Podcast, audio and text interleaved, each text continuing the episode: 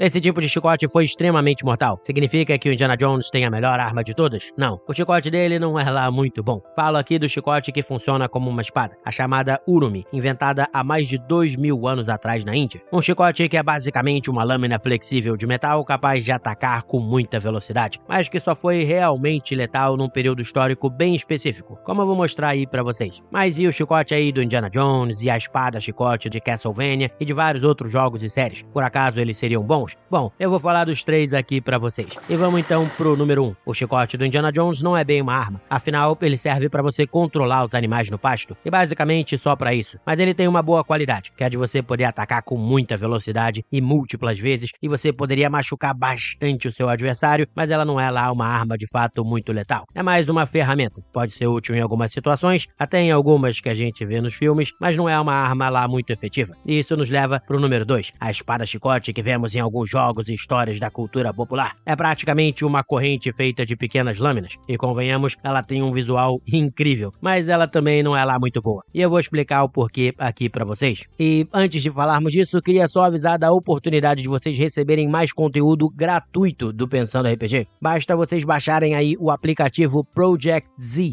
eles patrocinaram esse vídeo e não pediram para eu fazer isso, mas as funcionalidades do app são tão legais que eu criei a minha comunidade por lá. Mas por quê? Porque lá eu vou poder criar postagens no grupo que eu criei com alguns áudios curtos sobre RPG, histórias, armas que não daria para eu colocar aqui num vídeo por causa aí do algoritmo das redes sociais. E o mais legal é que no chat deles eu posso bater papo por voz com vocês e colocar vários de vocês na mesma ligação, enquanto o resto participa por chat. Ou seja, dá para bater um papo papo maneiro e direto com vocês ali, ao vivo. Além disso, o chat tem uma ferramenta para encenação até e tem até ali rolagens de dados, o que permitiria, às vezes, aquele RPGzinho. E é claro, vocês podem postar na comunidade também e participar de muitas outras comunidades no aplicativo, que é bem legal. Então vamos baixar aí o app, até para ajudar o Pensando RPG e vamos lá participar. É só clicar no link que vai estar tá aí na descrição do YouTube, Facebook ou Spotify, baixar, usar o código LEORPG sem acento e aí procurar pela comunidade do Pensando RPG. Vai dar para criar muita coisa legal. E fazia tempo que eu tava procurando por um app assim para falar diretamente com vocês. Então baixem mesmo aí, pessoal. Até para ajudar o canal. É muito, mas muito importante e vão lá conversar comigo. E a primeira questão problemática da espada chicote é a mesma que a gente tem com a lâmina do caos do Kratos, sobre a qual já falei aqui. Para você cortar com uma espada ou com uma lâmina, essa lâmina precisa estar alinhada. É só assim que você consegue cortar de fato com precisão. Se na hora do contato com seu adversário ela não estiver alinhada, o corte não vai ser lá muito bom. E com a espada chicote, como vocês devem notar, esse problema é muito ampliado. E vemos isso em alguns experimentos até, como o de York Sprave, a chance de a lâmina não conectar direito ou até bater de lado e não fazer absolutamente nada é grande. Logo, isso aí até me surpreendeu, porque eu achei que essa versão da espada seria melhorzinha, mas na verdade ela é bem horrível mesmo. Mas já já eu vou falar sobre aquela que funciona. Mas no final, essa versão é bem ruim e perigosa de ser movimentada, já que você pode se cortar e se machucar, você tem pequenas chances de de fato atingir corretamente o seu adversário e não teria também como se defender, porque a realidade é que a grande vantagem de uma espada é justamente o fato de ela ser balanceada e de que, por isso, ela é uma excelente arma para que você possa se defender. E bem, essa versão da espada chicote retira totalmente essa capacidade de defesa e, para piorar, ainda tira sua capacidade de corte. Além disso, o fato de as lâminas estarem separadas em pequenos pedaços ainda as torna menos resistentes, diminuindo aí a vida útil da espada. Pois é, ela é bem, bem ruim. Agora, a espada chicote do Trevor Belmont do show da Netflix já é um pouco diferente. Vocês devem ter notado, porque nesse caso se trata do chicote mangual, ou Morning Star Whip,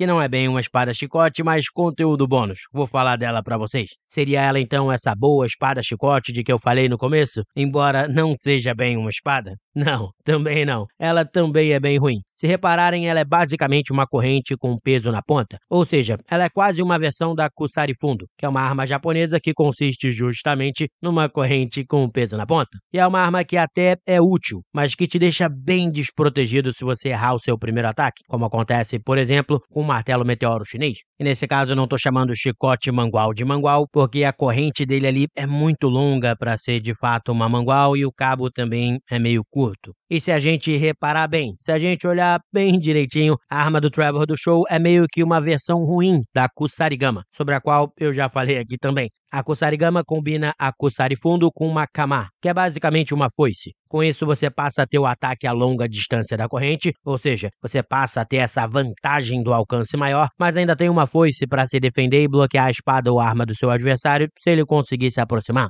Agora, como vocês devem ter notado, a arma do Trevor do show não tem essa foice, o que deixa ele extremamente vulnerável. Então ela até é um pouco melhor do que a espada chicote original, mas ainda assim é bem ruinzinha. Já a espada chicote que funciona bem e que foi de fato extremamente letal, como eu disse no começo, é a Urumi. Mas vale ressaltar aqui que ela só é super letal num cenário bem específico. E para entender isso, a gente vai ter que falar mais das suas origens e entender o seu momento histórico. Trata-se de uma arma que surgiu na Índia, que surgiu ali na região, perdão se eu errar na pronúncia aqui, da atual Kerala, que é uma região no sul da Índia. E o uso dessa arma só não se perdeu por ela ter sido incorporada às artes marciais da região, mantendo ali a tradição do seu uso viva. Mas aí você pode perguntar, por que a arma teria deixado de ser praticada? Isso acontece por dois motivos. O primeiro é que ela foi deixando de ser efetiva, e já já falo mais sobre isso. E o segundo é pelo fato de ela ser uma arma extremamente difícil de ser utilizada, já que gerá-la incessantemente faz com que o seu usuário, se não for muito bem treinado, corra sérios riscos. Até por isso, ela é a última arma a ser aprendida dentro da sua arte marcial. Mas aí você deve estar tá me perguntando de novo, Léo, por que ela deixou então de ser efetiva? E como ela era usada? Então vamos lá, falar da Urumi. Ela é basicamente uma espada chicote, feita com uma lâmina completa de metal flexível. Isso faz com que ela junte as duas qualidades dos chicotes anteriores. Ela é flexível e pode atacar múltiplas vezes sem parar, como o chicote do Indiana Jones, e ao mesmo tempo, além de ser feita de metal, possui uma lâmina fina, capaz de causar cortes profundos. E sim, ela ainda tem o mesmo problema da espada chicote anterior, que é o de que a lâmina nem sempre vai se alinhar para cortar corretamente. Agora, como seus movimentos são bem intensos, como o do chicote normal, e ela é feita com uma lâmina de metal, ela causaria bastante dano mesmo quando não atingisse certinho com a lâmina. E você podia também golpear de novo e de novo e de novo, incessantemente. Ao mesmo tempo, como dito, você precisa de um treinamento enorme para não acabar se machucando ao usar essa arma. Só que ainda tem mais, meus amigos. A Urumi nem sempre é feita com apenas uma lâmina. Muitas vezes você tem duas lâminas, ou três, ou quatro, ou até 32.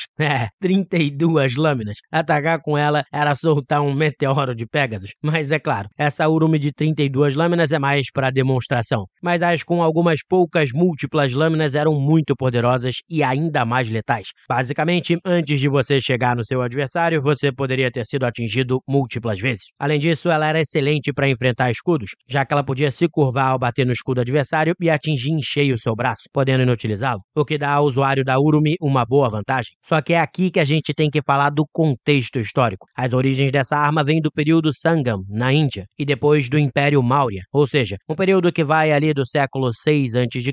até o século I a.C. Nesse período, a metalurgia já vinha se desenvolvendo, com armas de bronze e até de ferro pelo mundo, mas as boas armaduras ainda eram razoavelmente raras, especialmente se você não estivesse no meio de uma guerra. Então, muitas vezes, os combates ocorriam sem proteção alguma, ou com pouca proteção, e muitas vezes só com uma arma e um escudo. Então, como eu sempre falo aqui, nessas ocasiões, as armas de corte seriam extraordinariamente efetivas, e a Urumi seria uma excelente arma para defesa pessoal, podendo ser carregada ali até como um cinto, e seria também uma excelente arma secundária, mesmo numa guerra, mais ou menos como aconteceu ali com a Kopesh no Egito, sobre a qual eu também já falei aqui. Agora, é claro, embora ela impeça que o adversário se aproxime, já que em média podia variar ali de 1,20m até 1,70m, mas tendo também algumas versões que podiam variar de 3 metros a até 5 metros, ela ainda assim falha um pouco na proteção. Além de atacar o seu adversário antes de ele o atingir, a arma não pode te dar mais nenhum tipo de proteção, já que você não pode aparar com ela. Até por isso, de uma maneira geral, ela era utilizada em parceria com o escudo, aquele escudinho parceiro, para salvar a sua vida. Então ela foi muito efetiva e letal num período período sem tantas armaduras, mas naturalmente foi perdendo efetividade conforme as proteções foram se tornando melhores e melhores e tornando as armas de corte menos eficazes. E a Urumi, ao contrário da espada, não podia ser usada para estocar e perfurar. E aí, bem, se você somar isso ao longo tempo que demoraria para você dominar essa arma, dá para entender o porquê de ela ter sido deixada de lado. Afinal, ela passou a ser uma arma pouco efetiva e que ainda exigia um enorme treinamento. Então, acabou caindo em desuso. E é isso. Espero que tenham gostado demais esse programa e até o nosso próximo episódio. Um grande abraço, pessoal!